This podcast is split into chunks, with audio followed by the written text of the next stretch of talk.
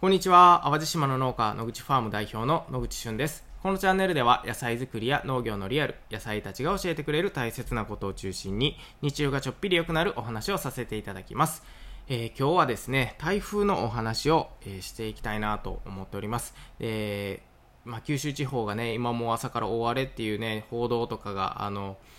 まあ、ニュースであの朝も見たんですけれども、あの今920ぐらいかな、えー、中心気圧がなってるんですけれども、これがどれぐらいすごいのかっていうのは皆さん肌感覚として、えー、イメージできますでしょうか？まあおそらくね、普段からこう台風情報を気にしたりとか、えー、天候にすごく左右されるようなね、お仕事をされている方っていうのは本当にもう、えー、やばいということがあの伝わるかなと思うんですけれども、あの、まあ、感覚的に、まあ、僕たちにとってもね、もうそれはもうとてつもない、えー、中心気圧だなっていう感じがします。で、えっ、ー、と、まあ、皆さんの記憶が新しいところで言うとですね、えー、例えば、えー、関西空港の橋脚にタンカーが突っ込んでしまった、えー、風に煽られてね、で、関西空港が、あの、昨日、を失ってしまったとかね、えー、空港の滑走路に水が浸水してしまったとか、まあ、いろんなことがあったと思うんです。それが数年前の台風なんですね。で、この台風っていうのは淡路島でももうめちゃくちゃ被害が出ましたし、あの、大阪でですね、えー、それこそもうトラックがひっくり返ったり看板が飛んだりとか、えー、僕の知ってる農家さんでもハウスが全壊してしまったとかね、えー、その次滋賀県に行って、え滋賀県の農家さんでもものすごい被害が出たとかっていうものすごい強い台風があったんですよね、数年前。で、えこの時ですね、淡路島を通過した時の台風の中心気圧が945。で、この気圧っていうのが、あの低ければ低いほど台風としては強いんですね。で、えー、その時ですら945でこれは僕らもほんまに身の危険を感じるぐらい強かったというぐらいの強さです、えー、農業をしていて10年なかなかこういう台風っていうのはね、えー、こう10年でも数回しかないような、えー、台風の強さが945だったんですね、えー、もちろん淡路島でもめちゃくちゃあの被害が出たんですけれども、えー、その後大阪に近づいた時には950で、え、大変な被害が出てしまったと。で、今はですね、九州地方に近づいているのが920前後ということで、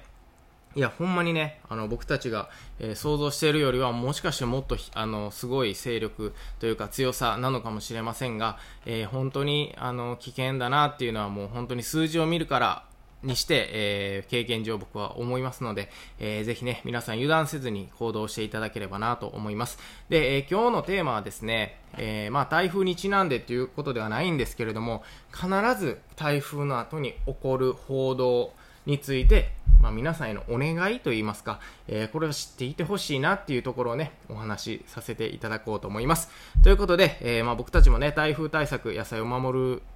行動っていうのをね、まず取った後自分の身の危険というか身の、身を守る行動を取りますが、えー、今日はですね、最後の台風対策やっていく前にたまたま聞くラジオ元気にやっていきましょう。はい。えーとですね、台風の過ぎ去った後、必ず起こる報道について皆さんへのお願い、こういうお話をさせていただこうと思います。えー、まあ僕たち農家の目線からお話をさせていただくんですけれども、えー、台風がね、まあ今回もやってきて、この秋、まあどれぐらいやってくるかわからないんですけれども、必ず被害が出た後、数ヶ月後にこんな報道があります。で、それはですね、え東京とか大阪とか、まあそういった都市部に住んでいる、まあ特に主婦層の方に、えインタビューされるわけですけれども、野菜が高騰していますと。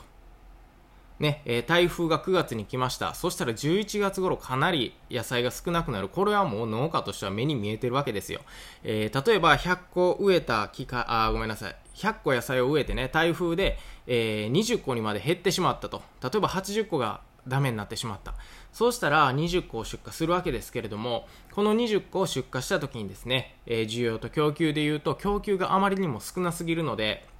え野菜が高騰しますと、こういう報道が必ず、もう本当に必ずされます。で、え街頭インタビューで奥様にね、え、例えばレタス1個500円どうですかと、え、大根1本300円、500円、えー、どうですか？っていうふうにね、聞くんですね。で、大抵、大抵ですよ、えインタビューの中では、え家計に響きますと。普段使う野菜がこんなにも高かったら、え本当に大変なんです。ってっていうあの報道というか、まあ、そういうインタビューとかっていうのがすごくあってですね、えー、例えばそのニュース番組の中でも今野菜が高騰しています前年比で言うと2倍3倍になっていますまあそういった報道っていうのがもう本当にえー、100%されるはずです。で、今年もそうなるんじゃないかなと、えー、思っているんですけれども、まあ、ここでお願いがあってね、えー、何もそのインタビューされている主婦の方とかね、奥様を責めたいわけではございません。えー、まあ、それはね、高くなると家計に響くっていうのはもちろんわかるんですが、意識をしていただきたいのが、実はね、農家からすると、その報道っていうのはすごく心が痛いんですよね。えー、なぜかっていうと、僕たちは野菜を育てる、まあ、100個をね、えこれ仮にですけど、100個野菜を植えたとしてね、台風で一生懸命守ってね、ネットをかけて、その後、えー、排水処理をして、本当に大変な思いをしてね、ようやく20個生き残ったわけですよ。本当は100個植えて100個ダメになってね、えー、そのままもう残念ってなるところをね、僕ら必死に守って20を生き残らせたわけですね。で、それを出荷した上で、えー、まあ、高くなってしまうんですけど、で、誰もこれ農家は全然得してないんですよ。もちろん100個植えて100個収穫できるのが一番いいんです。ね、自分たちの子供がね、えー、台風でダメになっていく姿を見ないといけないんですよね。で、それを、まあ、20個出荷できたっていうのはもちろん農家の頑張りとかスキルに左右されるところが多いんですけれども、この20個っていうのはね、僕たちにとっては本当にヒーロー、本当にヒーローなんですよ。こんなにもダメになって、あんなにもね、屋根が飛んだりする台風の中耐えてくれた20個が、えー、ようやく出荷できた。ようやく大きくなって出荷できた。えー、そういう気持ちでね、えー、よかったって思って出荷してるんですけど、なぜか報道の中ではね、ちょっと悪者みたいな感じに聞こえてしまう時があります。えー、高騰してね、家計に響きます。まあ、それはそうなんですよね。えー、それはそうなんですけど、えー、僕たちからすると、本当に頑張って生き残ってくれた20個がね、あの、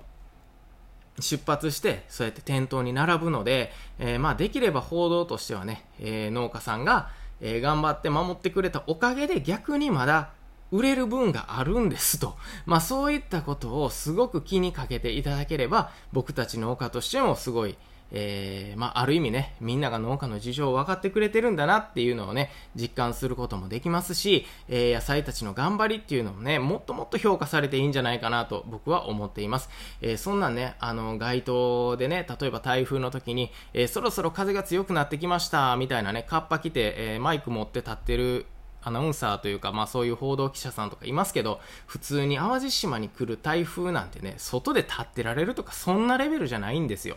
えー、それこそ本当にもう瓦は飛ぶし、えー、被害は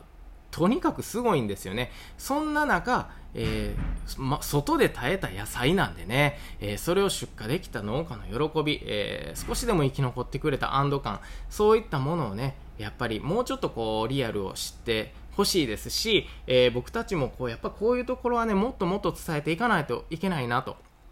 なぜスーパーに行くとね、えー、どんな時期でもたくさんの野菜が並んでいるのがもう当たり前の時代というか、それが当たり前の中で皆さん、えー、まあ、生活をされていると思うんですが、まあ、こういう被害を受けるっていうのはね、もちろんこれも当たり前のことです。自然の中で僕たち、えー、生産をしているので、まあ、こういったことっていうのは僕らも受け入れるしかないんですけど、えやっぱ全滅してしまうとね、え肥料代から人件費から全て請求が、えー来ますので、漏れなく来ますので、えー、やっぱ少しでも生き残らせてあげたい。まあ、ただ、そういう、